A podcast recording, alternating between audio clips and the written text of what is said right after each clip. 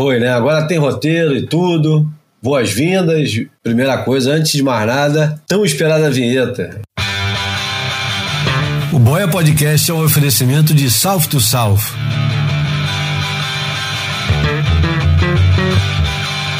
Desde 1988, correndo atrás do sonho salgado. Opa! Agora quem não gostou da voz foi eu, hein, Bruno? É, sentimento ele vai variando de, de personagem para personagem. Bem-vindos ao Boia número 186, uma ilha de informação cercada de água salgada ou filosofia de butiquim sobre surf e seus afins. O Boia é gratuito e sai toda terça-feira. Nos avalie na sua plataforma de podcast predileta e se você gosta mesmo de nos ouvir, a melhor maneira de contribuir é compartilhando com seus amigos e agora mais do que nunca, né? É, Siga-nos no Instagram para ver a imagem falada que está atrasadíssimo, né? Eu acho que a imagem falada está no 178, no 179, a gente já está no 186. Eu prometo que eu vou atualizar em breve. E não deixa de visitar o boiapodcast.com para conferir tudo que ficou de fora de cada episódio. Enfim, se quiser nos ajudar financeiramente, temos a campanha no catarse.me barra apoiaboia e agora sim, o grande anúncio que vocês estavam esperando, já pode buscar a camisa no site da South to South. Então vai lá em www.south sul ao sul em inglês. Quer que eu soletre? Não vou ser atrás não. Se vira southtosouth.com.br e busca lá STS, S de sapo, T de tatu e S de sapo, versus, ou seja, um xizinho, boia, STS versus Boia e vai estar tá lá a camisa para vocês comprarem.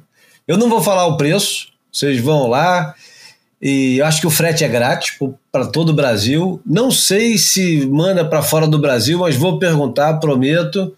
E enfim, já temos camisa e vocês já podem nos ajudar esgotando as primeiras 50 camisas, que é edição limitada, só tem 54 camisas mesmo. E olhe lá. Vou dar as boas-vindas aos meus companheiros de sempre, porque hoje o boia tá cheio de tubo, né? Um tubinho meio apertado, né, em pipeline, mas tudo certo. Vamos lá, como é que estão as coisas aí? Bruno Bocaiúva, direto de do Horto Florestal. É, salve Júlio, João, amigos e amigas ligados no Boia. Sabe que o nome do meu prédio se chama Horto Florestal, para não deixar dúvida de onde eu moro, né? Cara, tá menos, menos abafado do que nos últimos dias, mas fui obrigado a ligar o ar também, porque fresco não tá. Tá, tá, tá quente, mas aturável. Eu tô no ar-condicionado aqui. O João também tá com o ar-condicionado ligado lá, mas é o país inteiro. João Valente, como é que estão as coisas? Tô ligado no ar-condicionado, mas é pro outro lado do botão. É pro botão do, do, esquentador, do esquentador e não pro do, do ar frio. Tá melhor, um pouquinho, um pouquinho menos frio. Hoje parece que vai cair uma chuva no final de tarde, que é sempre sinal de tempo esquentando um pouquinho. E estamos por aqui, continua bombando. Amanhã previsão de mais um dia, nada de gigante, mas. Quer dizer, para mim é gigante o que vem amanhã, mas não é gigante para os padrões da maioria.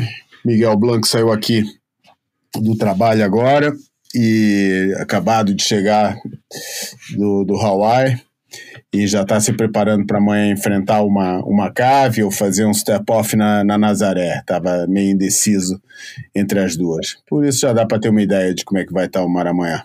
Vocês têm visto, aliás, os raw cuts dos coxos que têm aparecido por aí.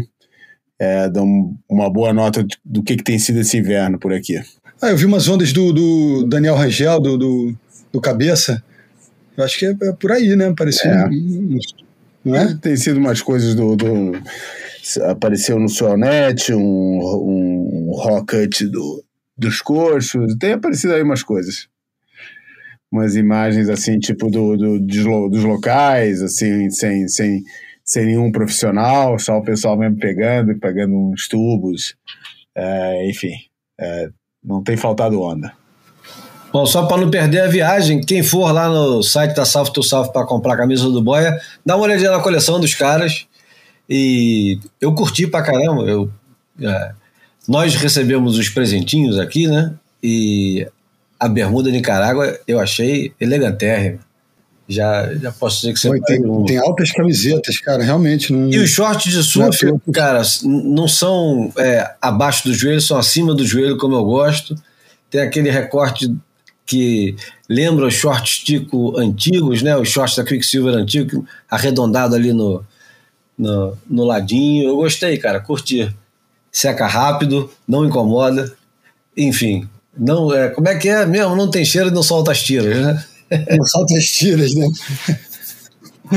Bom, vamos é, para a música de abertura. A música de abertura. Vamos lá.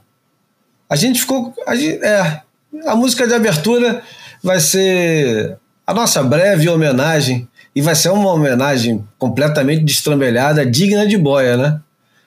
Eu vou tocar a música e já explico o porquê desse nome. O João talvez conheça, mas pouca gente vai se dar conta do, do que, que vem por aí. O nome da música chama Gotas de Chuva na Minha Cuíca. é, é, é, balançou o sino aí, João? Não. Gotas, Gotas de, de, chuva, chuva na minha. Agora, na cuíca? Na cuíca. Só se for, a cuíca como é, metáfora para cabeça, né? Não, cara, o, o, semana passada morreu o maestro, compositor, é, cantor, é, pianista, galã de Madureira, o Burt Baccarat. Um dos. Cara, eu posso falar sem vergonha nenhuma de, de errar, que é um dos principais músicos, compositores, arranjadores do século, né? Do século que passou, pelo menos. Dá para falar isso sem muito exagero. E o Burt Bacharach tem tanta música que vocês conhecem, que vocês não fazem a menor ideia que conhecem e que, e que é dele, principalmente para a turma que já passou dos 40, mas mesmo a turma mais nova já escutou músicas antigas nas vozes mais recentes, enfim o, o tema que eu escolhi para homenagear ele, como a gente já não toca uma musiquinha brasileira faz tempo, eu resolvi escolher o Trio Mocotó para homenagear o Burt Bacharach. E Gotas de Chuva na Minha Cuíca é Raindrops Keep Falling on My Head, que é a música que o Burt Bacharach e o Hal David, Hal David, parceiro dele, o Hal David fazia as letras, o Burt Bacharach compunha as melodias e eles fizeram essa música para trilha sonora do filme Butch Cassidy e Sundance Kid, que é um filme Putz. que todas as mulheres que têm mais de 35, acho que até as mais de 25, já assistiram, porque tem ninguém menos do que o Robert Redford e o Paul Newman no auge da beleza deles, né?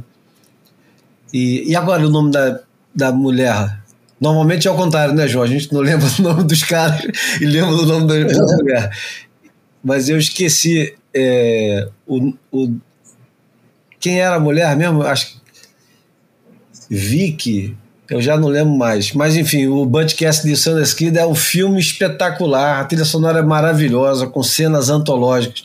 Toda vez que tem uma compilação de melhores momentos do cinema nos últimos 100 anos, tem sempre a cena da bicicleta e a cena da bicicleta é exatamente essa que toca Raindrops Keeps, Keeps Falling on My Head, que é interpretado originalmente pelo BJ Thomas. E agora vocês vão ouvir, para começar esse boia completamente estrambelhado, pelo trio Mocotó. Vamos lá. E a Catherine Ross.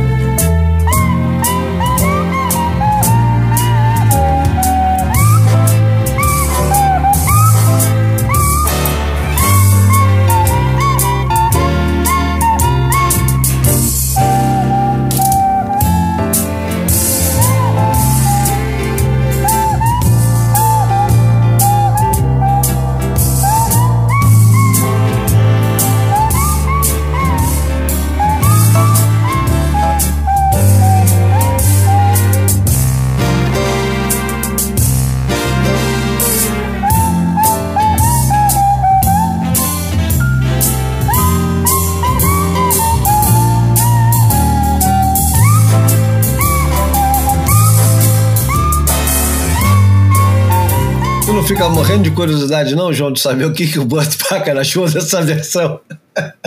Porra, cara, você achou a mesma coisa que eu, cara? Porra, assassinato da, da, da, música do cara, cara. Porra, eu não gostei nem um pouco dessa versão. Sinceramente, tanta versão boa do Burt Bacharach pra gente botar aí, cara. Achei essa, porra, sem tesão, cara. Sem, sem, sem pegada, cara. Ali, tipo, achei mesmo. Pô, precisamos botar mais uma faixa nesse disco. Pumba, bora botar essa. Foda-se. Mas enfim, tá aí. Tô, tem to, o, o, o, é, é a, um músico influente de verdade inspira tantas boas como as más versões, né? É, e, e a verdade é que o Burt Bacharach, pô, deve ter sido um dos caras mais gravados da segunda metade do século XX. Dos caras que mais música. Ele, porra, era um. Era um ele, ao contrário de outros, como Rogers e Hart e, e muitos outros, ele, ele também atuava, né? Uh, mas acabava funcionando um pouco como aquelas máquinas de. O pessoal, tem muita gente que não sabe isso, mas naquela época de Rogers and Hart, é, agora está me faltando o nome de outros, é, Cole Porter é, e de vários outros, pô, eles se reuniam, existiam, estu, existiam estúdios que eram como redações antigas de jornal, só que eram todos fechados, tinha assim, tipo, 20 cabines, 30 cabines com um pianinho lá dentro, e o trabalho dos caras era compor, cara, entendeu? Daí os caras entravam, chegavam de manhã, é, é, é, ali, né, entrava, marcava o batente, entrava ali é, às nove da manhã e ficavam lá até seis da tarde, fechado num, num, cubículo, escrevendo músicas, cara. E depois as músicas eram vendidas para várias, várias coisas, desde de, para repertórios de cantores famosos até é, para jingle publicitário, para várias coisas. As músicas eram assim, feitas a um negócio a metro, né? A gente acha que algumas daquelas músicas, e algumas delas são pô, verdadeiras. É, pérolas da, da, da, criação e que a gente fala, pensa que é assim, um, um, um momento sublime de inspiração é. e criação. Divino. Aquilo era produzido em, em, série, as coisas eram produzidas em série, né? Alguns dos maiores clássicos standards que a gente conhece hoje em dia, principalmente é, standardizados pelos músicos de jazz, eram feitas em série, era um negócio bem é, é fabril mesmo. E... Operários da, da arte, né? É, exatamente. Bom, eu então, para você é, não reclamar tanto, eu vou botar uma das duas das minhas prediletas, que você vai dizer que nenhuma das duas é a tua predileta, é claro, mas eu vou colocar claro. o Magic Moments com Perry Como.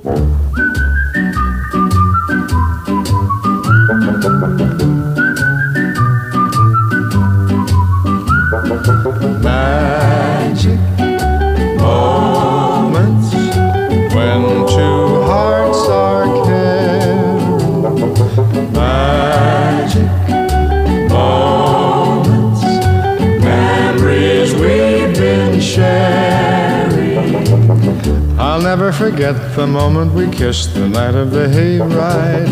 The way that we hugged to try to keep warm while taking a sleigh ride. Magic moments, memories we've been sharing. Por que, que eu escolhi? Essas duas músicas eu escolhi porque um dos maiores orgulhos do Burt Bacharach declarados era que aliás foi uma coisa que alguém disse para ele que era que o cara nunca podia se envergonhar de fazer música que era fácil de assoviar.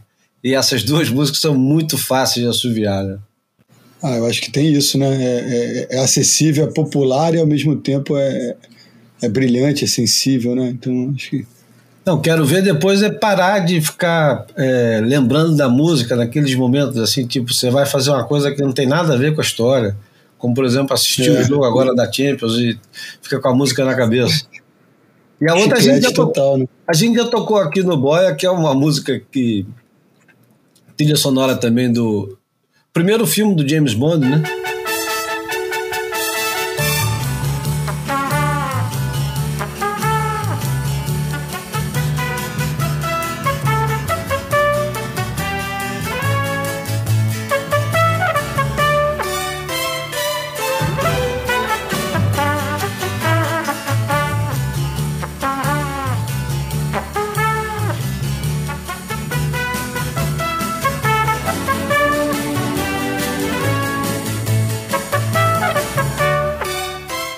Bom, isso para não usar nem a Diane Warwick nem a Dusty Springfield, né? Que são duas das maiores cantoras de todos os tempos e que interpretam, sei lá, a Diane Warwick fez a carreira toda em torno dos hits do, do Burt Bacharach. Ela era backing vocals, é, já não lembro qual era. Ela era backing vocals de uma outra banda e fez teste várias vezes para entrar. Eu acho que para entrar ou na na Marvelettes, ou Supremes, ou Shirley's, um, um desses é, grupos vocais femininos, não conseguiam entrar. E o, o Burt Bacharach compôs um dos grandes sucessos dele, que eu acho que é o The Look of Love. Eu não acho que não é o The Look of Love, não. Como é que é o nome agora? é do Burt Bacharach, mas a melhor versão é do Isaac Hayes. Como ele aliás, todas as melhores versões das músicas do Burt Bacharach são do Isaac Hayes. Essas aí, sabe como é que chama aqui em Portugal esse tipo de música que você botou aí? Ah. música de Irocu a passarinho. Outro dia eu o Mala Cueca fui criticado, porra. Esse eu não conheço.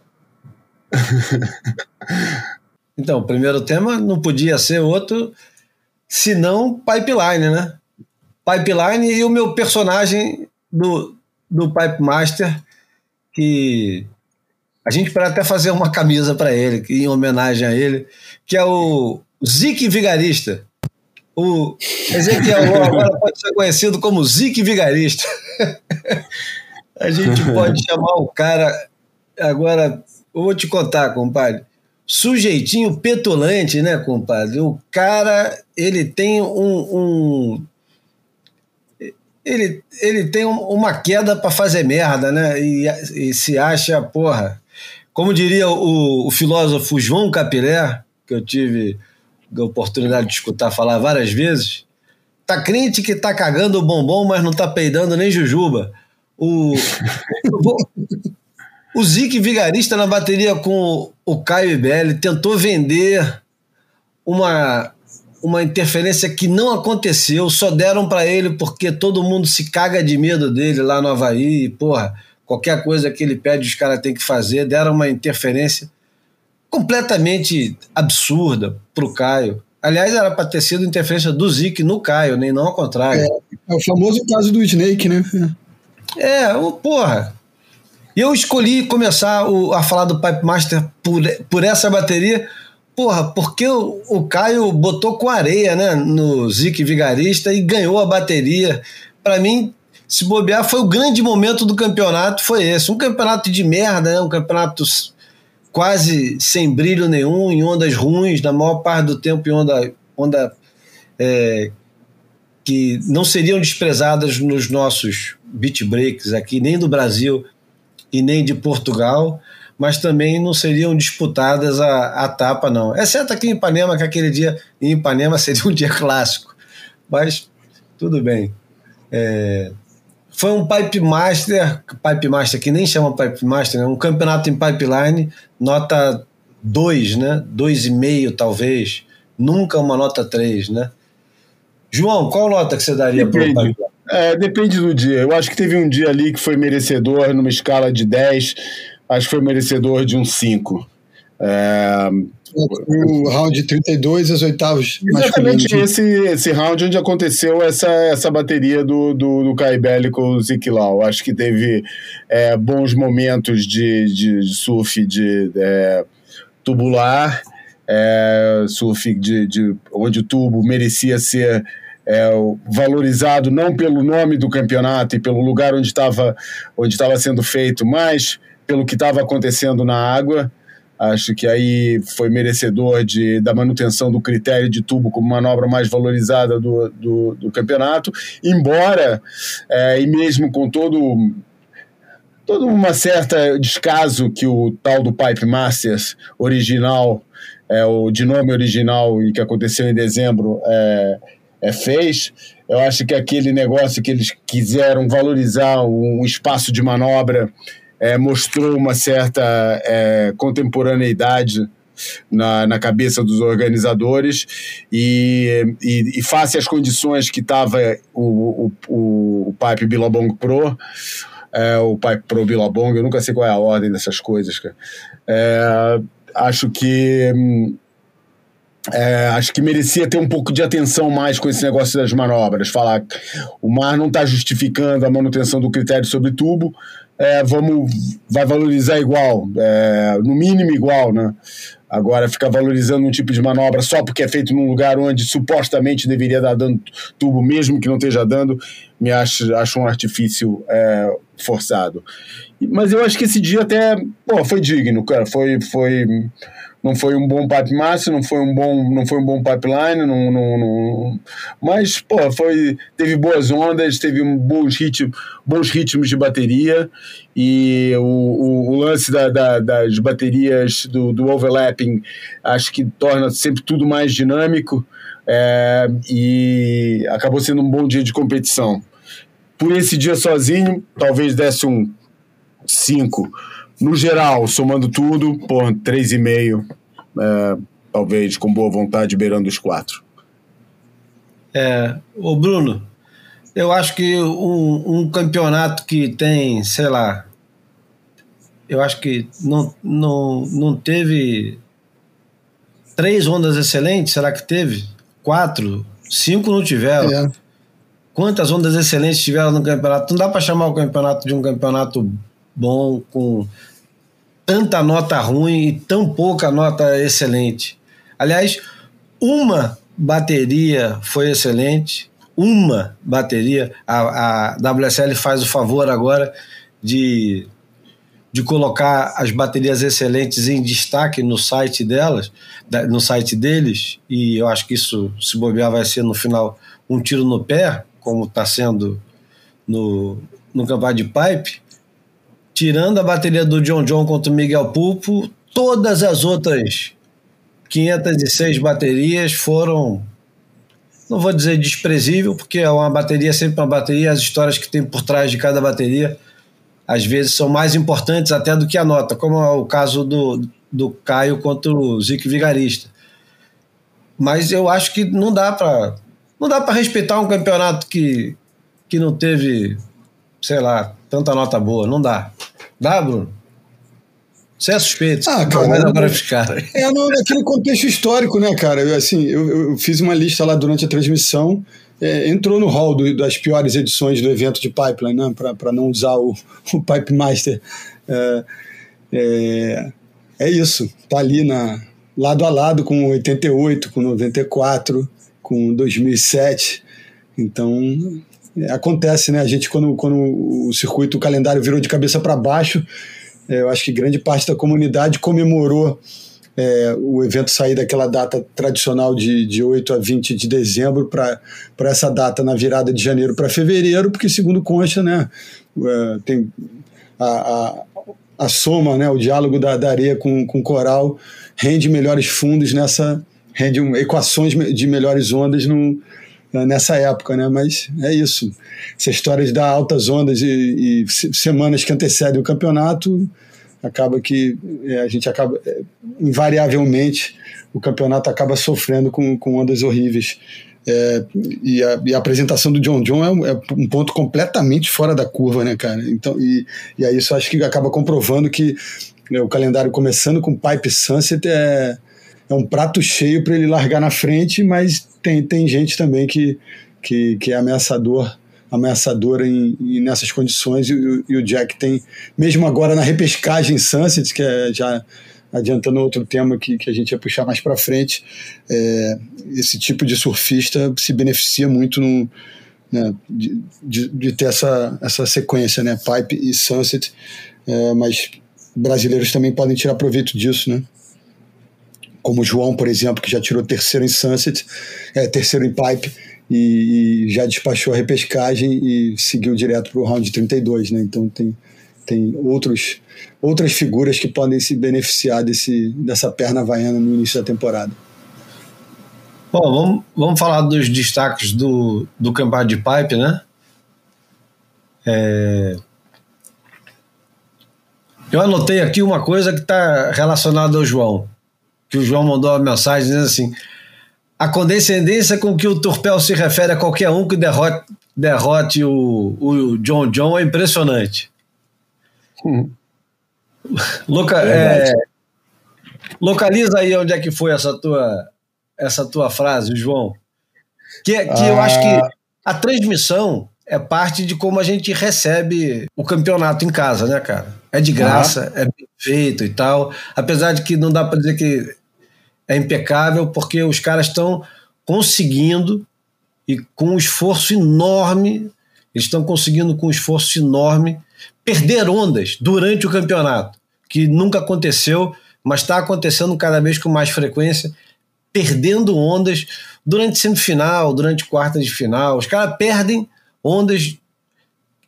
Tem 408 câmeras voltadas para o mar, todo mundo com um fone no ouvido, rádio. Tem 4 mil pessoas trabalhando na produção da WSL. Os caras conseguem perder ondas. É assustador isso. Mas, independente de, de perder ondas ou não, o, o jeito que o campeonato chega para gente, seja no Esporte TV aqui no Brasil, com o Bruno Bocaiúva e agora com a adição do Adriano de Souza, que é, apesar de, de se repetir muito, quando coloca é, a impressão pessoal dele no negócio, dá um, um, uma sofisticação, um refinamento à análise que não tem igual nem na WSL. É, leva para outro lugar, né? É, é leva para outro lugar, porque o cara ele fala de um lugar sem ter aquela babaquice que eu, eu gosto muito, e eu já, já interrompi o João e já estou falando 10 minutos. Tem uma babaquice do ex-atleta que em, uhum. em transmissão de futebol, o, o Lúcio Castro ele lembra muito bem uma ocasião que os caras chegaram para um ex-atleta e, e durante a transmissão o cara levou uma bolada no saco. Levou uma bolada no saco, caiu com as duas mãos, né, protegendo as joias da família e sentindo muita dor. E aí um, um, um dos caras chega pro, pro ex-jogador que estava comentando, você que teve lá, como é que é? Então, porra, uma bolada no saco uma bolada no saco, seja ex-jogador. Tu nunca jogou pelada não, meu irmão? Porra. É, então, mas nesse caso, o, o Adriano, quando ele dá a impressão pessoal dele e quando ele vai um pouquinho mais fundo, é fantástico, né? Ouvi-lo. E deve ser pô, gratificante poder fazer e às vezes perceber que você perdeu alguma coisa que só ele está vendo, né? É. é cara, enfim, repente, o, ele... tudo isso para dizer que o João estava falando da condescendência do Joe Torpel, que quando alguém ganha do John John, ele não está ganhando do John John, né? Ele está fazendo alguma coisa que não deveria ser feita, né? Eu não sei se é bem ou não deveria ser feita, mas é tipo, o resultado, o John John já entra na, na, na, bateria, já é visto durante toda a bateria como vencedor natural da coisa. E qualquer coisa que aconteça em cima disso é surpreendente. E isso fica muito evidente no comentário dos caras. Basta ver, porra, o, o John John arranca numa onda, faz um, faz um tubo, faz uma, uma, uma rasgada, pô, os caras começam a rir, tipo, hahaha, olha aí o John John fazendo aquilo que ele sabe fazer e tal, não sei o quê. Daí o outro vem, faz melhor, até vira a bateria. Porra, daí os caras falam, porra, realmente o Jack Robinson fazendo. Isso foi. É, é, o comentário foi em cima da quarta de final do Jack Robinson com o John John. Entendeu? Porra, todo mundo sabe que o Jack Robinson é um dos melhores tube riders do mundo, cara. Talvez parelho ou até superior ao John John, cara. Ou, ou não tem como considerar um melhor do que o outro. Pô, os dois são absolutos mestres na arte de, de, de entubar e, e enfim, o Jack Robinson já vem com, com, com bagagem de quem disputou, é, já vem com a bagagem toda do ano que vem. O tratamento é para ser igual, entendeu? Não é para esperar que o John John é o cara, é o vencedor natural da coisa, e o Jack Robinson é coringa se ganhar, cara. Só porque o John John ganhou lá os dois campeonatos mundiais e tal. Mas, porra, é só para falar que os comentários refletem um pouco o que eu acho também que são a atitude dos juízes. Eu não tô falando que o John John não deveria ganhar as baterias que ele ganha e nem, e nem não merece as ondas que tem, mas que sai mais fácil para ele do que para qualquer outro surfista, cara, isso é, é uma coisa que eu tenho uma impressão muito nítida e eu não sou daqueles que implica com o John John, de jeito nenhum, cara. Acho que ele realmente pega pra cacete e acho que ele é um cara diferenciado. Eu só não acho é que ele é tenha superioridade e que deva ser presenteado por essa superioridade, superioridade tanto pelos, é, pelos juízes, a facilidade com que qualquer nota sai para o John John, é, e, e, e, nem pelos comentadores, quando ficam com essa de. quando fazem um comentário claro de que o, o John John surfando bem é o que já se espera e todo mundo que surfa contra ele, quando surfa melhor, até o quando ganha a bateria, é uma coisa surpreendente. Não é, cara, não é surpreendente. Os caras estão ali. O jogo é, o jogo é igual para todos. Claro que, pô, a gente sabe que tem surfistas superiores a outros e que, se, e tem as zebras como existe em qualquer esporte, entendeu? Mas ali a gente estava falando de dois caras que são candidatos a título mundial entendeu? Não tem que ter essa diferenciação que eu tava sentindo claramente ali. Os caras falam, porra, cara, o cara tá tratando o Jack Robinson como se ele tivesse fora da jogada, cara. Olha, afinal foi lá e até ganhou do cara. Daí ficam arrumando um monte de explicações e tal, mas não é aquilo que eles explicam depois não é o tom com que a coisa é narrada na hora que está acontecendo. Cara. É, é uma forma de compensar, talvez, esse tom e de disfarçar a surpresa que, no fundo, é para eles qualquer cara ganhar do John John Florence. Essa é a impressão é. que me passa. Cara, eu tenho que contextualizar, eu já contei essa história aqui, mas tem, em 2017, lá em Jeffers Bay, na África do Sul, eu estava lá com é, trabalhando na cobertura para o Ru e a gente estava filmando eu e o Gabriel Rios lá uma bateria das quartas de final do John John contra o Kikas. E, e lá para as tantas, mais para o final da bateria, o John John é, já tinha um somatório de 18, quase 19 pontos, e o, o, o, Peter King, que acompanhava a equipe da Hurley, é, pago para isso, mas que dava uma atenção especial por motivos óbvios ao John John, simplesmente olhou para a gente que estava naquela casinha, aquele praticável para filmar em, em, dias de chuva, enfim, que dá aquele, um ângulozinho bacana. É, ele olhou para a gente depois do John John estabelecer somatório, faltavam, sei lá, um pouco menos de 10 minutos, mas tempo suficiente para uma virada. Ele ó, olhou para a gente com a cara de debochado e falou: Game over, vou, vou embora, vou, vou adiantar meu almoço, que essa já foi. Desceu do praticável, pegou o equipamentozinho dele, foi embora, meu irmão o Kikas veio numa bomba, numa, numa série do dia, surfou demais, enfim. Frederico terminou a bateria com 19,77 pontos flertou com a perfeição absoluta, né? E, e despachou o John John categoricamente e eu só falava pro Gabriel, quero muito encontrar o Peter King agora para ver a cara dele e levar o Kikas para conversar com ele, cara. Porque não, não dá para ganhar de véspera, cara. Não dá.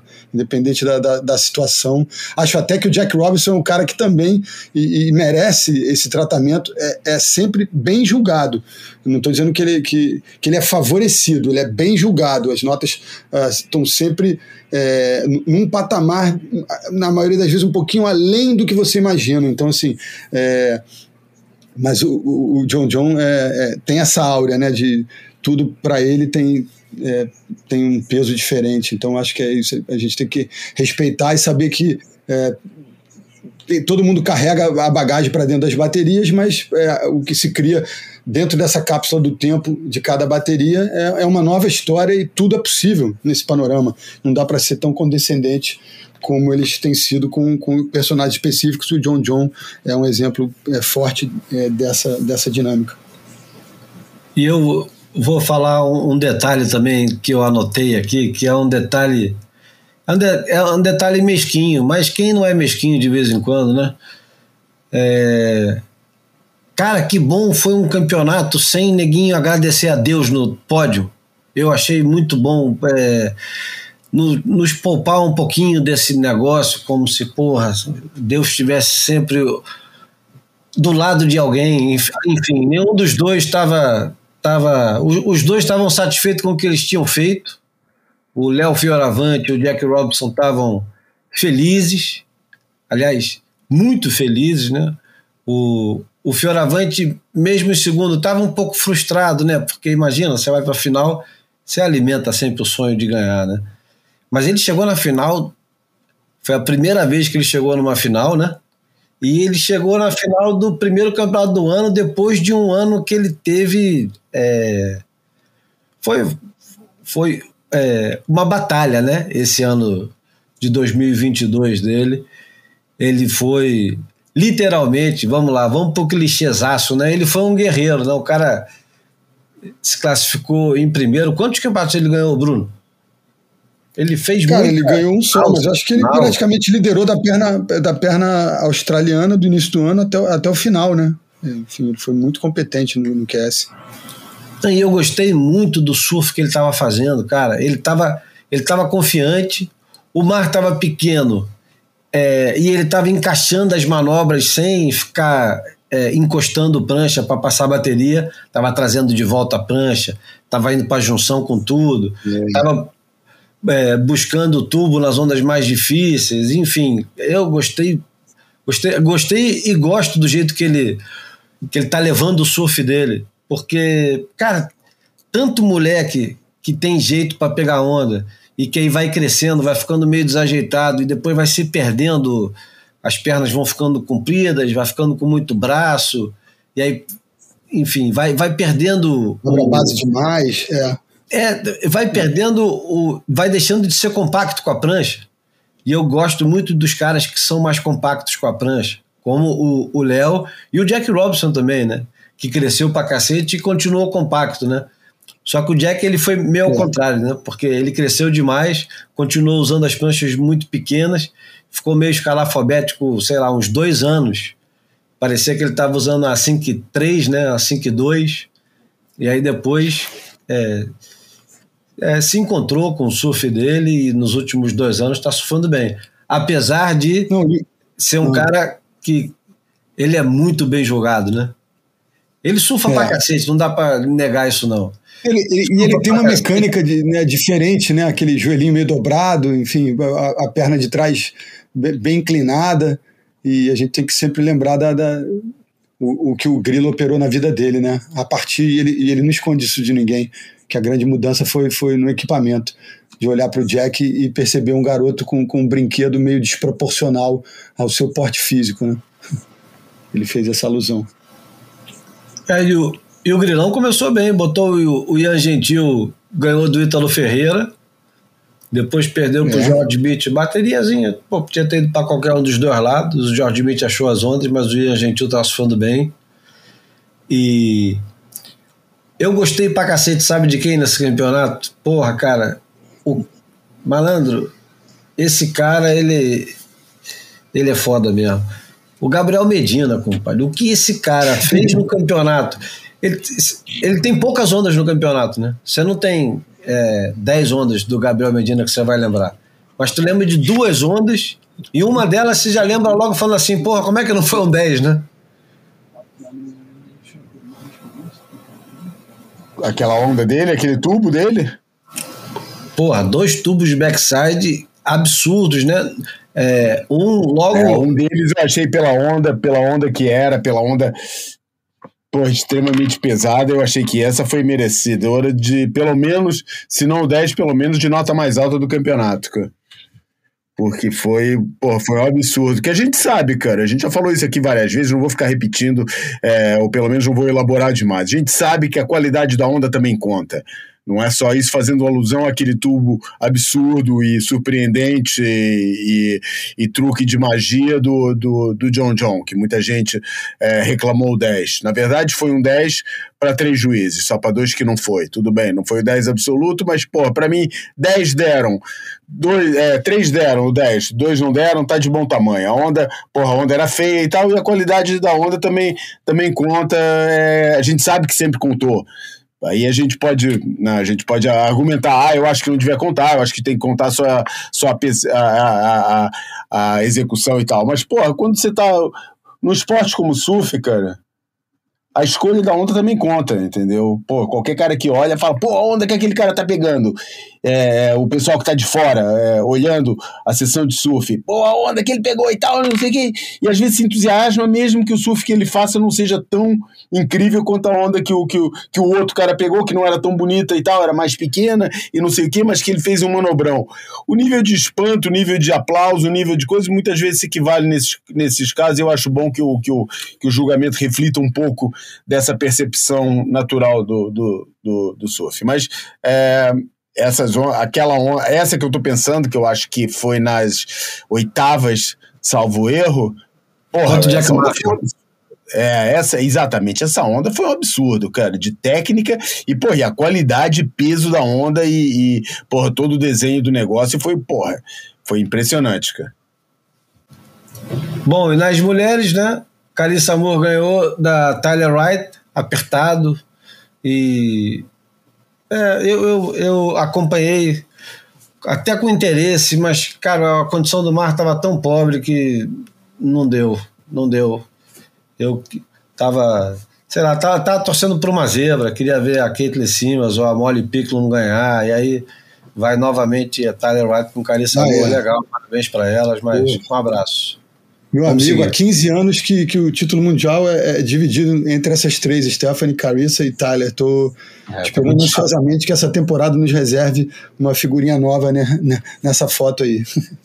É, eu também. Tá parecendo um campeonato português isso aí, cara. Só ganha três times. Dois, para ser mais honesto. Com uma zebra pelo meio. Tá tirando o teu esporte do, do, do topo ou Eu vou, falar, eu vou fazer o quê, cara? Pô, desde que eu tô em Portugal, vi esse time realismo, né? ganhar três vezes, cara, porra. Não dá pra falar que tá sempre ganhando, né? Também ganha, né? Mas ganha então. O esporte é a Tyler Wright, né? Assim, É, tem- exatamente. Pode ser da da coisa. Mas muito, achei Bom. muito fraquinho o campeonato feminino. Bom, vai. Bora. Antes de ir para o Imagem Falada, eu queria colocar aqui. é, bom, esse, esse programa está cheio de obituário, né? Vamos lá.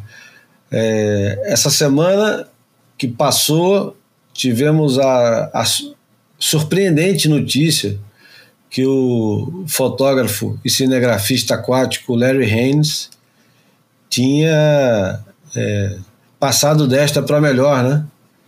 É. E, e, e todo mundo conhece ele, todo mundo de fato mesmo, porque ele ele está muito presente em todas as transmissões da WSL, sempre teve, desde a época da SP.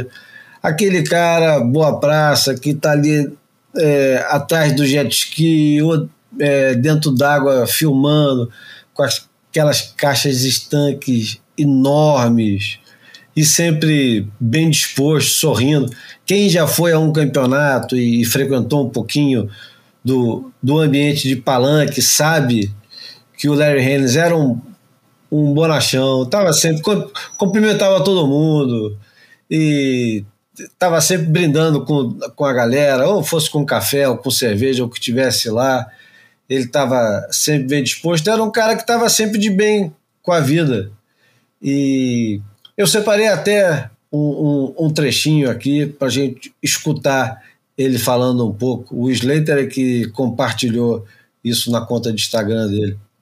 to get the shot it's just such a rush like it, it's it it makes me happy you know it gets gets me that that life surge where you can feel it as well as afterwards when you get to share that with the world Enfim, é, a gente vai botar essa, essa postagem do Slater lá no, no boiapodcast.com e você vai olhar para o rosto do, do, do Larry Haynes falando isso e ele tem aquele cara, ele tem o, a- o rosto de alguém que você pode ser amigo, né?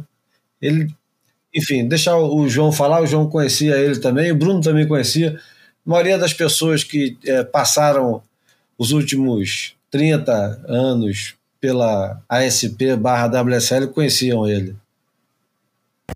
É, o, o, a minha, o, acho que o momento em que eu tive assim, uma relação mais próxima com o, o, com o, com o Larry foi num campeonato, um WQS cinco estrelas na, na, nas Maldivas, patrocinado pela Unil em 2004, salvo erro.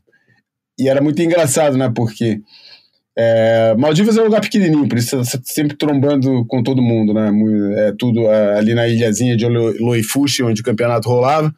Daí de manhã eu via o Larry entrar para dentro da água e falava: A gente se vê final de tarde então, bom dia. É, todo dia é isso. Aí o campeonato acabou rápido, né? Teve muita onda, foi muito rápido e sobrou vários dias depois para ficar pegando onda. É, e numa dessas a gente foi pegar onda lá em, em Jailbreaks, que dá mais ou menos uns 40 minutos, pouco mais, de Loifush até lá. E a gente entrou no barco e o deck do barco tem aquela parte, aquele gradeamento, tem assim um toldo por cima e tem um gradeamento onde a galera encaixa as pranchas, né?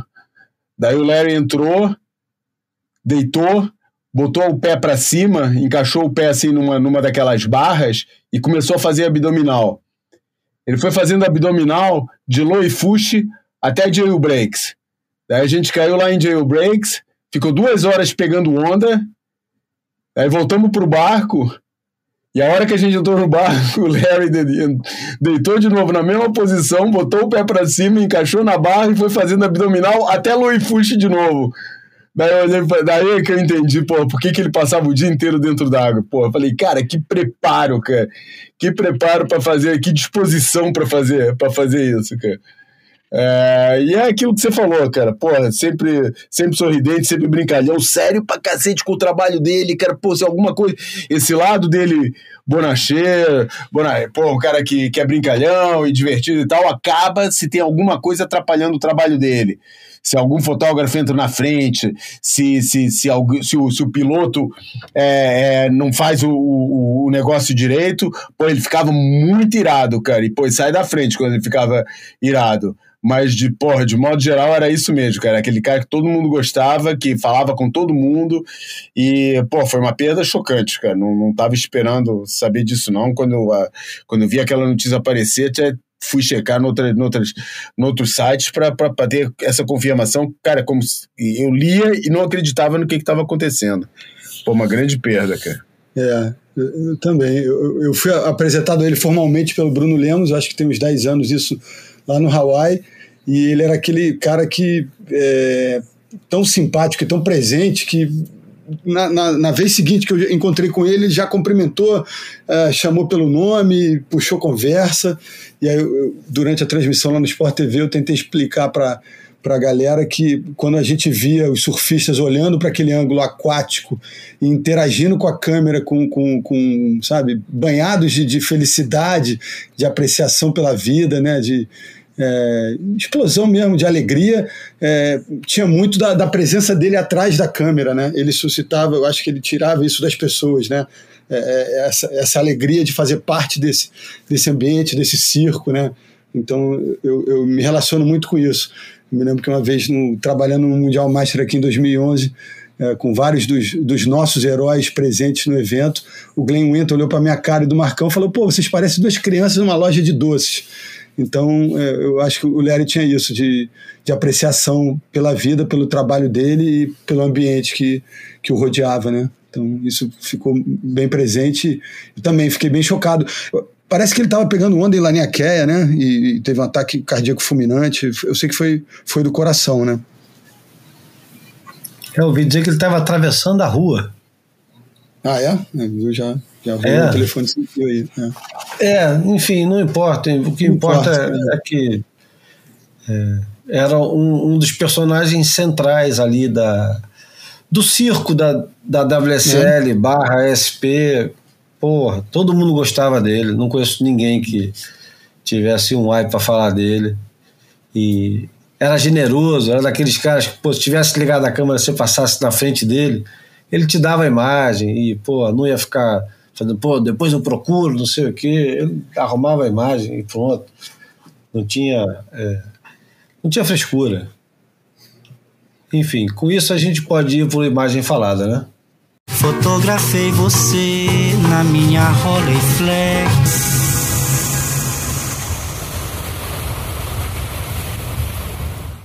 Bom, campeonato em, em Sunset, a gente lembra logo de uma das imagens mais é, recorrentes quando a gente lembra de Sunset, pelo menos da fase moderna de Sunset.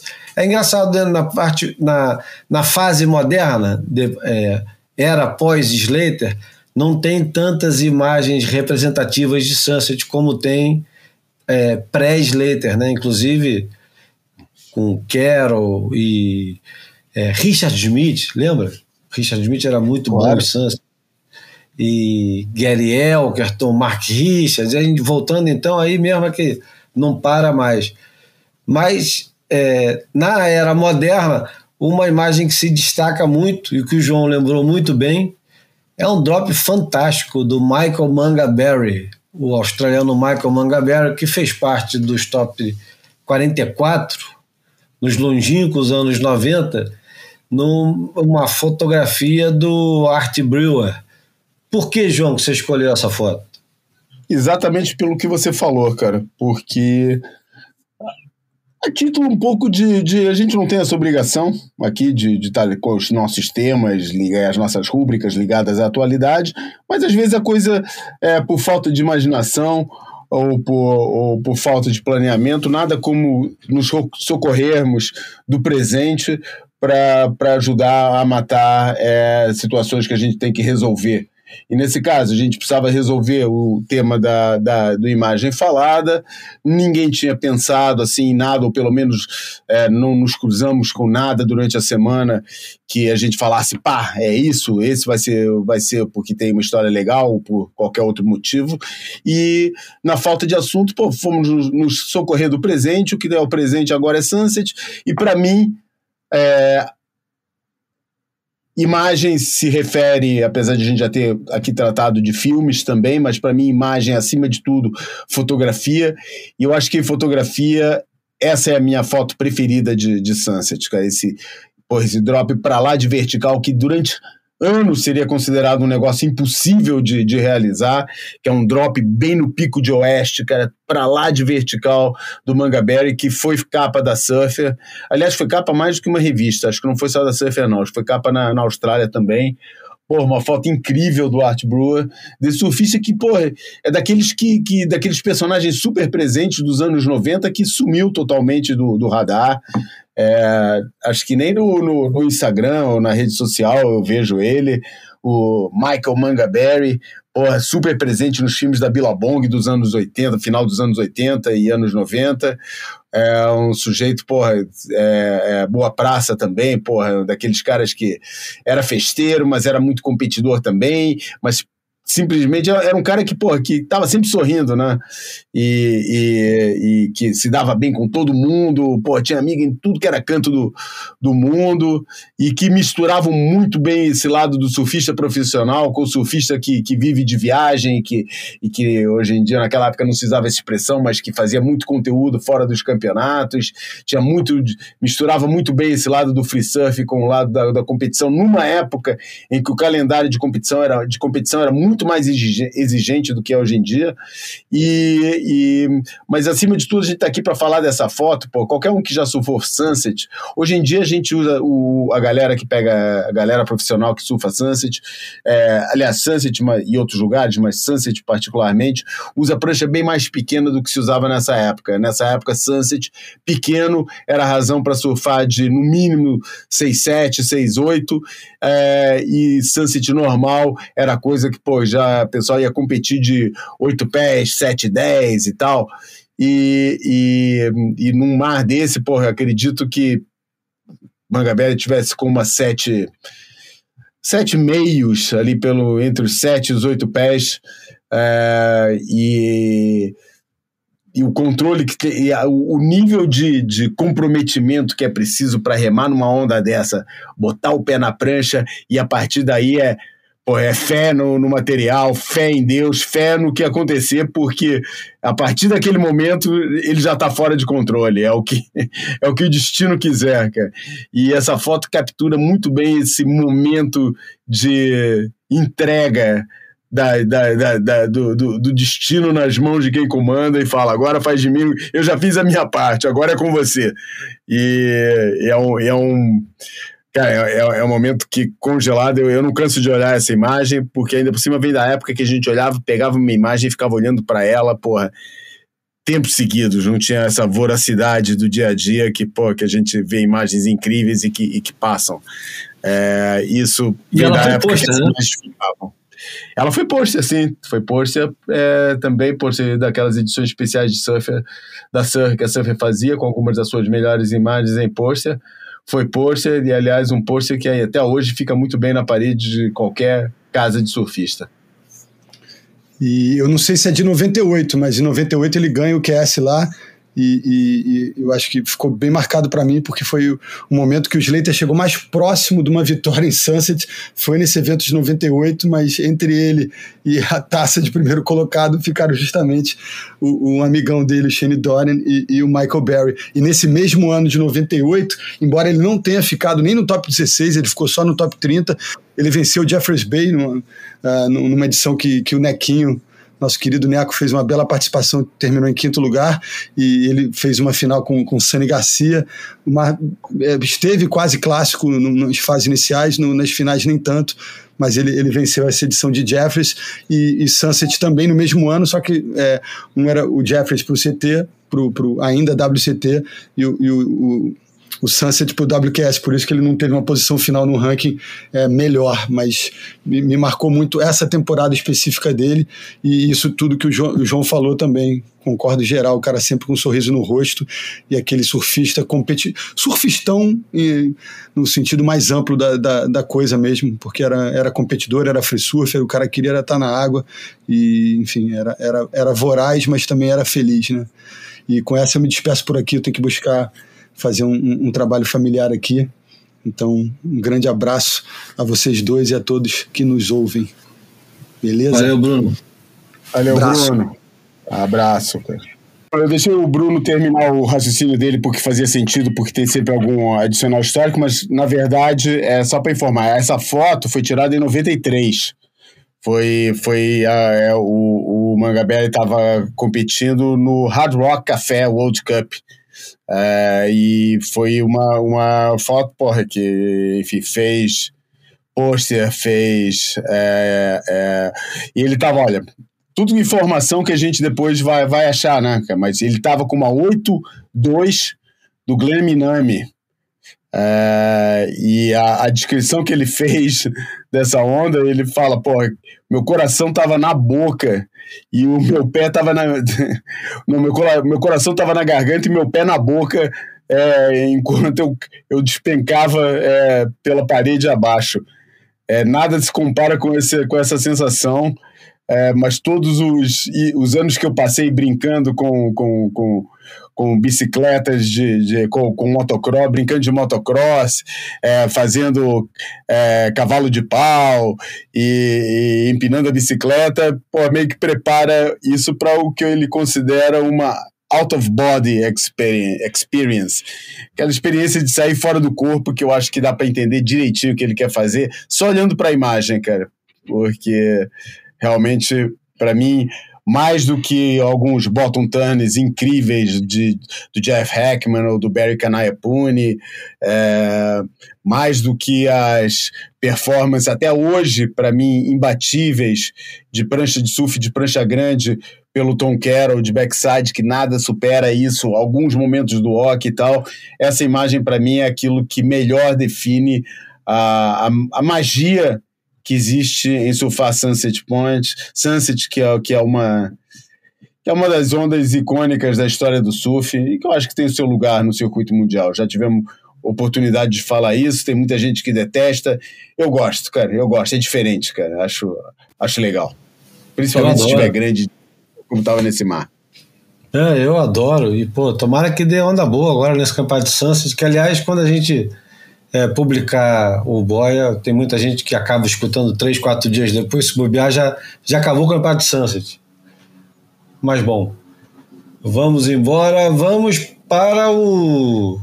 Eu acho que vamos inverter, vamos colocar o nosso querido Tito Rosenberg agora e depois a gente vai para o Almanac. O que, que você acha?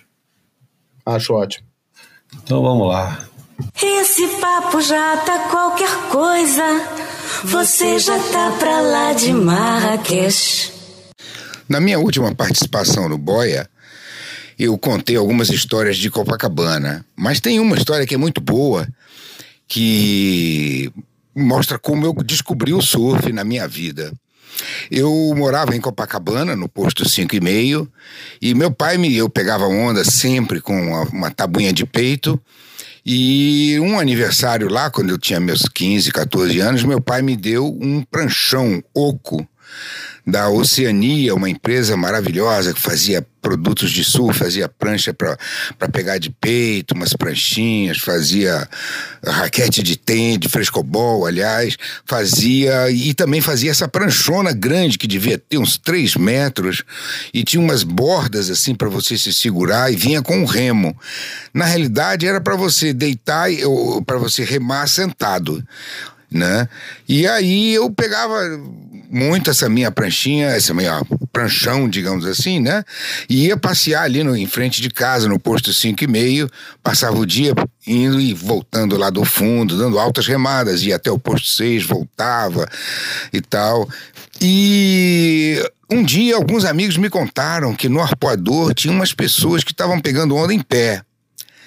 E aí eu disse, rapaz, como é que eu vou pro arpoador? O arpoador ficava longe, né? Naquela idade, né? Com 14 anos, 13, 15 anos, era muito longe para mim. Aí eu disse, pô, acho que eu vou remando. E botei na cabeça que eu ia remar na minha, no meu pranchão, que não era, era quase um, um, um windsurf, né? era enorme. Eu fui, eu, eu resolvi ir remando até o arpoador. E para isso eu tinha que passar pelo, pela ponta do Forte de Copacabana, atravessar todo aquele costão da Praia do Diabo e virar na ponta do arpoador. E aí eu saí remando um dia, cheguei bem cedo na praia e saí remando.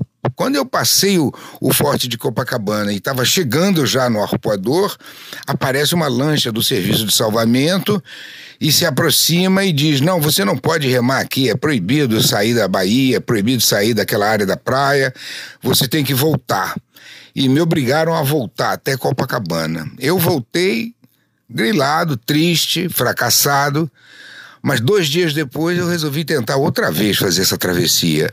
E saí remando outra vez lá do posto 5 e fui, virei o forte de Copacabana, consegui ir até o pontão do, do arpoador e virei e lá realmente estavam as pessoas pegando prancha, pegando onda em pé o que eu nunca tinha visto. Eu fiquei chocado.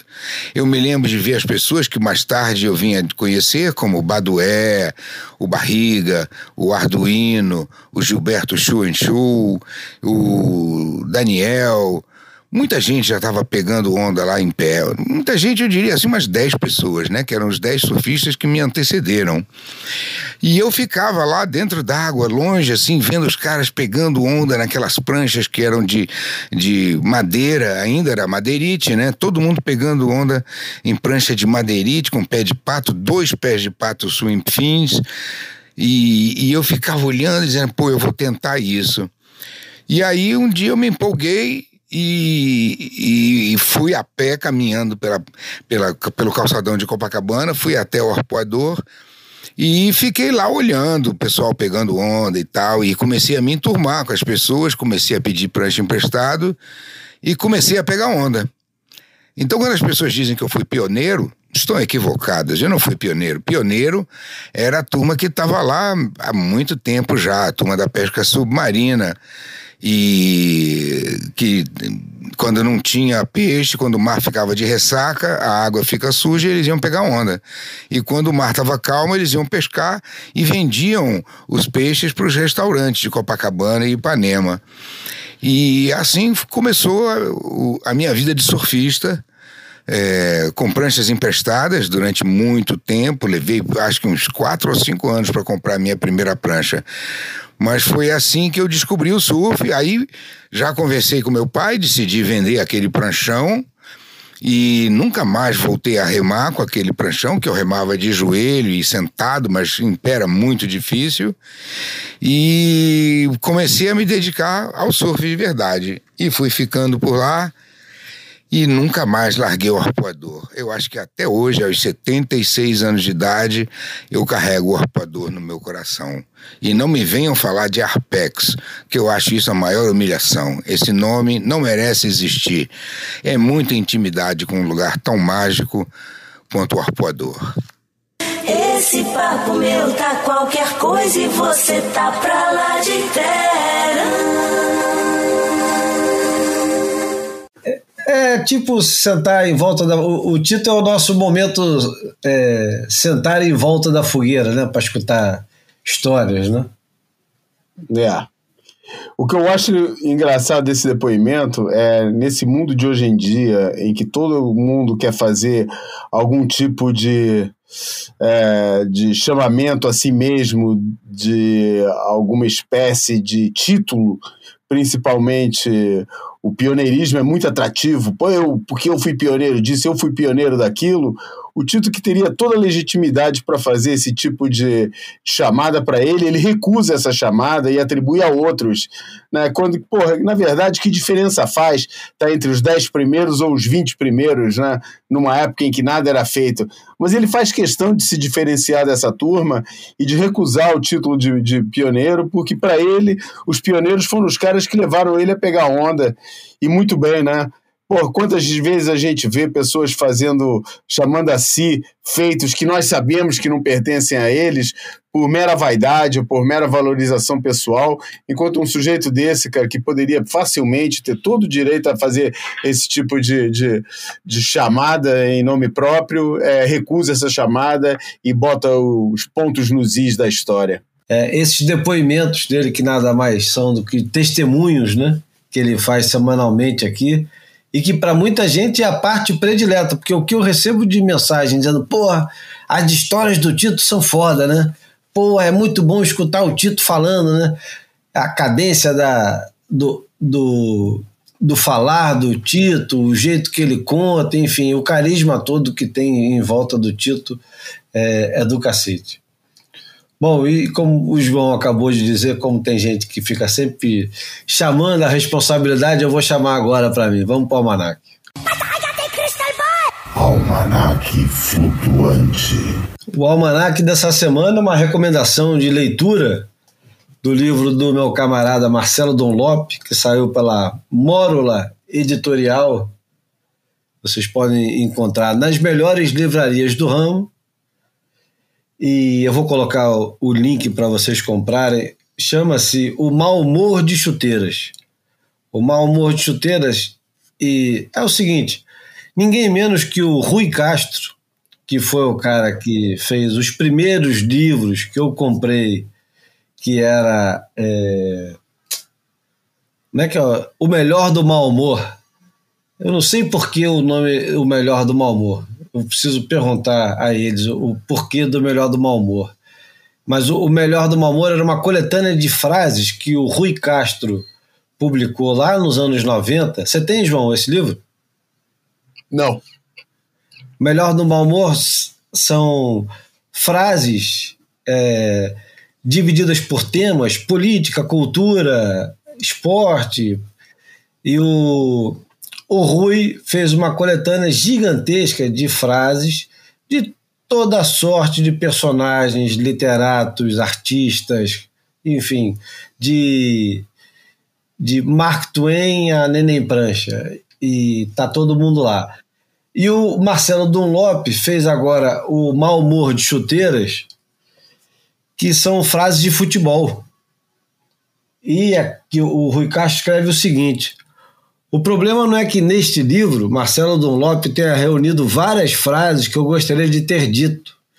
O que eu queria era ter feito esse livro. Enfim, é, isso, isso já é uma baita recomendação, porque acho que um dos maiores é, biógrafos que nós temos aqui no Brasil, e sei lá, eu não sei avaliar a, a, o ranking mundial dos biógrafos, mas sem dúvida nenhuma os livros que o Rui Castro fez sobre Garrincha, Nelson Rodrigues, Carmen Miranda e ultimamente sobre o Rio de Janeiro, que é a grande paixão dele, são livros fundamentais para quem gosta de ler sobre história. O, falei para cacete do Rui Castro para recomendar o livro do Marcelo Dunlop. Então, tá aqui o Mal Humor de Chuteiras, tem frases de. Porra, cara, tem frases do Bob Marley, tem frases do Nelson Rodrigues, é claro, né? Tem frases do, do Neném Prancha, que era considerado o maior frasista, João Saldanha, Paulo Mendes Campos, Newton Santos, Tustão, Zico, tem frases de todo mundo. Eu recomendo bastante o, o livro para quem gosta de. É, o João falou que a gente precisa fazer um livro desse só com as frases de surf. O, o, o mau humor de, de strep, né? É. Eu acho que vale a pena, cara, porque a gente tem muitas frases dessas. O que a gente não tem é um público leitor tão vasto. Desculpem, mas eu acho que a gente teria no, no surf teria bastante frases interessantes, principalmente porque se criou, a gente tem várias fases na literatura do, do jornalismo, do jornalismo ou da escrita sobre o surf, né? Tem a, a frase, tem, tem, tem aquele momento mais sublimado da, da descoberta, é, com Mark Twain, com Jack London, com tantos outros. É, temos temos a, a, as frases do, dos, dos do, do, dos diferentes apogeus que o, que o surf atravessou. Temos o jornalismo dos anos 90, temos o, o que o Nick Carroll chamou dos novos cínicos de, a partir dos anos 2000. Enfim, tem muita coisa boa para fazer entre o ridículo e o sublime, e o engraçado e o irônico. Seria uma coisa que funcionaria e, porra, talvez seja um, um negócio para a gente mastigar aqui e tentar fazer. Mas como o tema não é o livro que poderia ser, mas o livro que é, porra, cara, é, eu, eu não sei, o Júlio é muito conhecedor e do, do box como um, um, manancial de literatura. É, existe uma publicação americana que sai todos os anos, que é o melhor do sports writing do ano com muita coisa é, sobre beisebol, futebol americano, aqueles esportes que eles adoram e tal, hockey no gelo e não sei o quê. É, mas eu acho que o futebol, cara, pela sua, pelo seu elemento de é, transversal à sociedade, às culturas, eu acho que não, não existe nenhum esporte no mundo que seja tran tão transversal socialmente quanto o futebol, dá direito a muitas leituras, que é o que pô, torna esse, esse, esse, essa, essa coletânea do, do Dunlop, que eu ainda não vi, é muito rica. E, pô, o negócio do mau humor é muito bom, para mim é muito atrativo, porque eu adoro o humor mal-humorado, cara. Adoro os stand-ups de caras como George Carlin ou como Bill Burr, que, porra, que os caras fazem um humor em que eles estão putos e vão, e vão fazer, cara, eu acho muito engraçado, cara. É, não é não será o humor, por exemplo, o Woody Allen também é um cara que é engraçado, não querendo ser engra... a partir das situações é, tragicômicas que ele, que ele se move e, da, da, e das questões básicas da, da, da, existência humana e das grandes dúvidas e da angústia. Né? O, o humor do Woody Allen é o humor da angústia, que também é muito bom. Mas eu acho que o humor tem esse negócio fascinante, que todos os estados de, de espírito podem ser lidos segundo a ótica do humor. E o paradoxo do humor mal-humorado é muito irresistível. E, porra, tô muito curioso para ver esse livro, cara. Então eu vou dar uma palhinha aqui do que tem no livro do Dom Lope. Por exemplo, no capítulo que fala sobre as uniformizadas, começa com a seguinte frase: Joguem como bebemos. Faixa de torcedores e Estado do Brasil. Nelson Rodrigues, no futebol, o pior cego é o que só vê a bola. Ivan Lessa. O poeta morre pela boca e o jornalista esportivo pelo texto. Repórter. A grama está boa? João Saldanha responde. Eu não provei. E vamos mais para mais uma.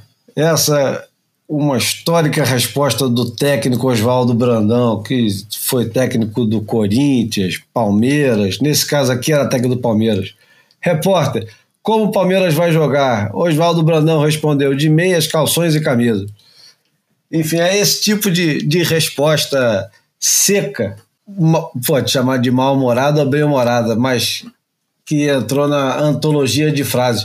E por aí vai, porque tem todo tipo de coisa. Se não tratarmos a menina com carinho, ela não obedece. Didi. No futebol, matar a bola é um ato de amor. Armando Nogueira. Enfim, tem muitas frases. Inclusive, outro dia, é, um camarada lá no Instagram disse que nem gosta de futebol, mas depois de, de ter dado uma olhadinha no, na provinha que tinha do livro lá na, na página da Mórulo Editorial, ele acabou comprando. Enfim, vamos seguir e já podemos, já podemos ir para a porta, né, João? Podemos, cara. Hoje fica um negócio mais curtinho. Começou Sunset ontem, até foi um bom dia de competição, pelo menos um dia cheio, boas ondas ocasionalmente.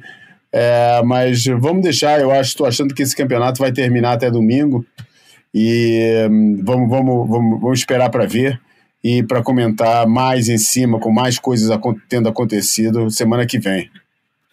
É, eu ia terminar o, o Boia com uma música que eu já nem lembro mais se já foi usada aqui ou não, porque é uma música que eu gosto muito e é de um filme de um camarada que se foi agora essa semana, o espanhol Carlos Saura, o, o filme mais famoso dele, pelo menos aqui pra gente no Brasil, o, o filme mais famoso dele é Cria Cuervos, e aquela música Por que te vas? Sabe qual é essa música, né, João? É uma, Acho que sim. É uma pérola pop espanhola, né? E, e eu adoro essa música. Ela me lembra quando eu era pequeno e esse filme é, saiu e a música tocava nas rádios, e, enfim, circulava no, nas casas aqui. E Cria Cuervos é um filme duríssimo, não é um filme fácil, assim como Saura nunca foi o Carlos Saura, que se foi semana passada. É, nunca foi do cinema fácil, mas ele é um cara muito musical. Fez um, fez um filme em Portugal chamado Fados. Tem até consegui achar uma edição especial que eu comprei, é, sei lá quanto tempo atrás, que vinha com, com um disco extra.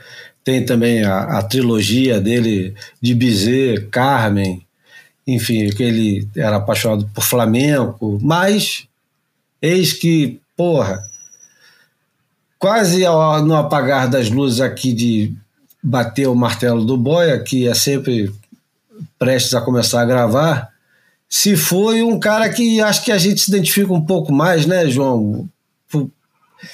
É da nossa geração, quase, né? O cara tinha 54 anos, o Saura tinha 91, mas o Trugoy, uhum. David Jude uhum. Jolicoeur, é, que o universo do hip hop conhecia como Trugoy de Dove, membro fundador do De La Soul, morreu no dia 12 de fevereiro, aos 54 anos.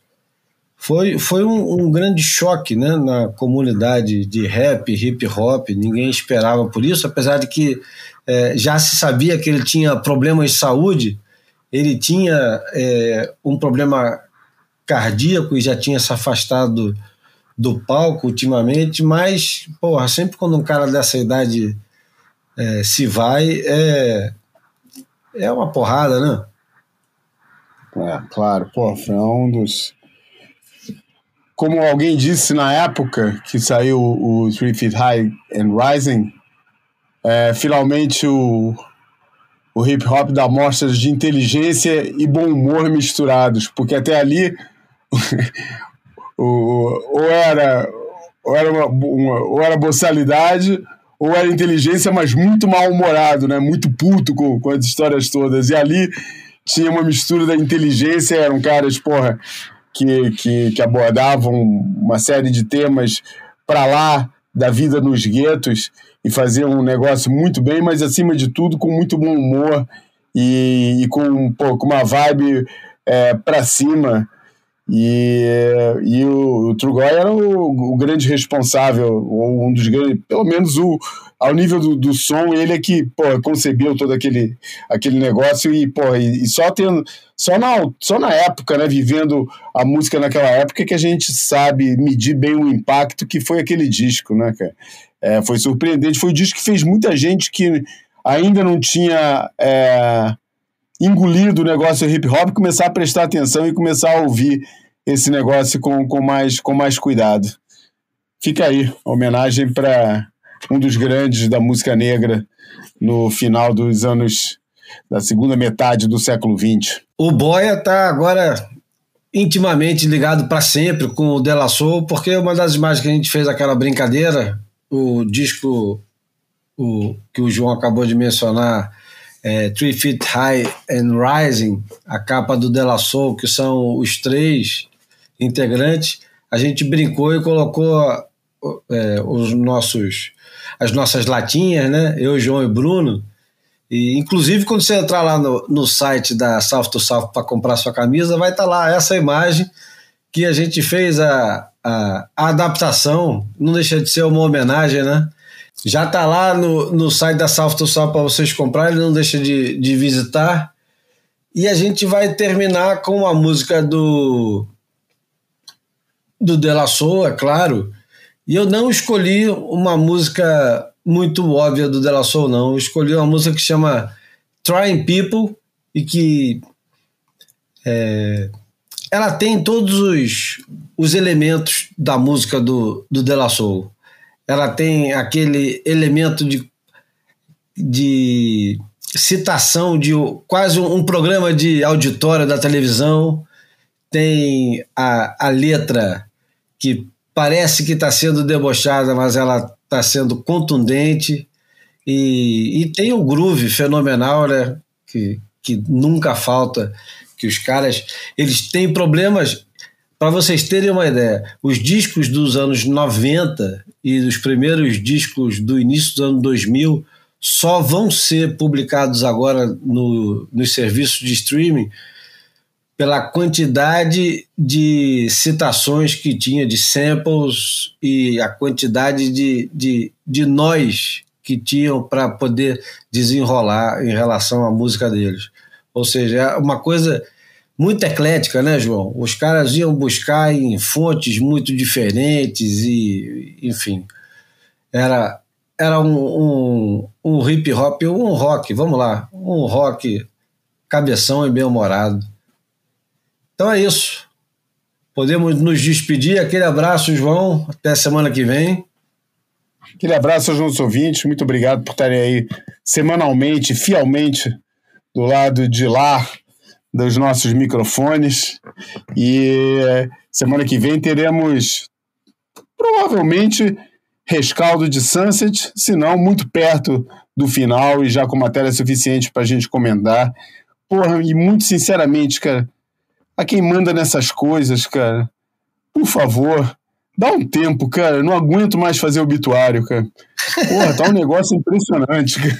Segura aí a onda pra gente não ter ninguém para homenagear, ninguém morto para homenagear e podemos fazer um programa só homenageando os vivos. Que, enfim, é, é inescapável a gente homenagear os caras que, que, que nos têm deixado, mas por isso mesmo Pô, dá um tempo nas coisas, segura aí a onda. Muito bem. É isso. E até a próxima terça-feira. Aquele abraço. Hey, what up, man? It's me. Um, just calling to see if possible, if you have any time today or within the next couple of days, if, if you're in the studio or if you're at home or car, whatever, that song that is called Trying or something. Mace was telling me that I needed to hear. He said it was amazing. Whew, the way he was talking, man, I want to hear it.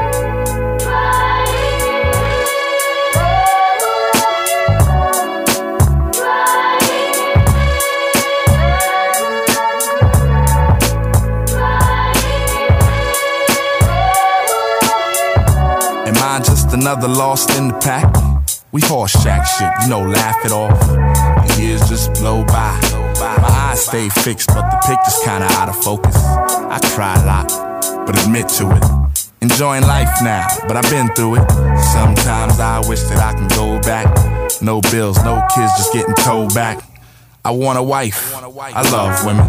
How could I front like I don't be in love with them? A little man that I could teach. A little sand but not the beach.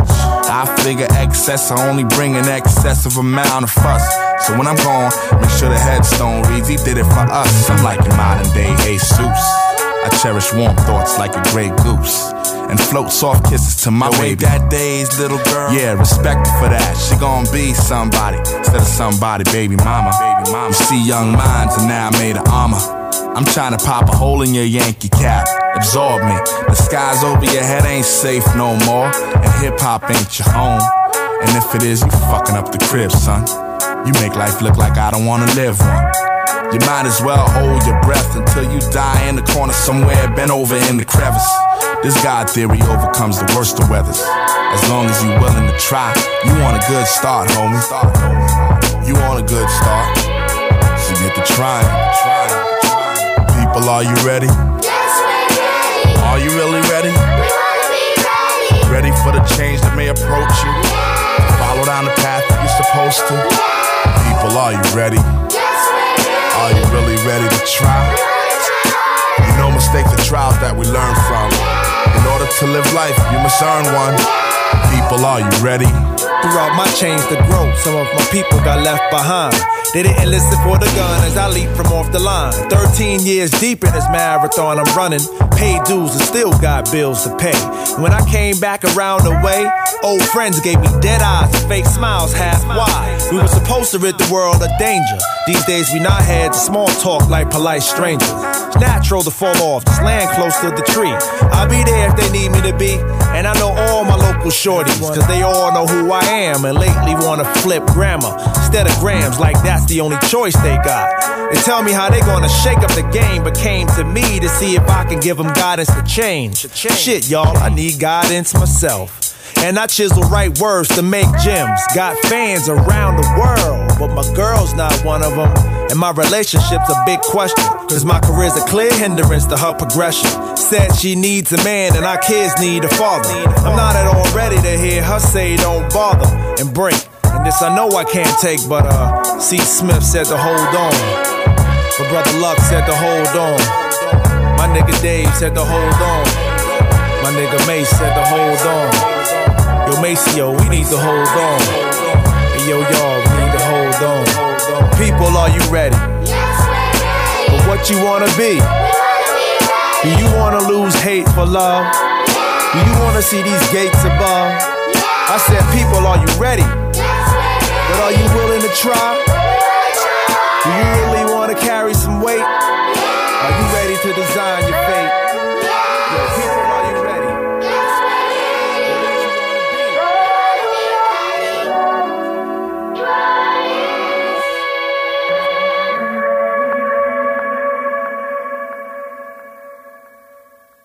Operation complete. Preparing for installment 3.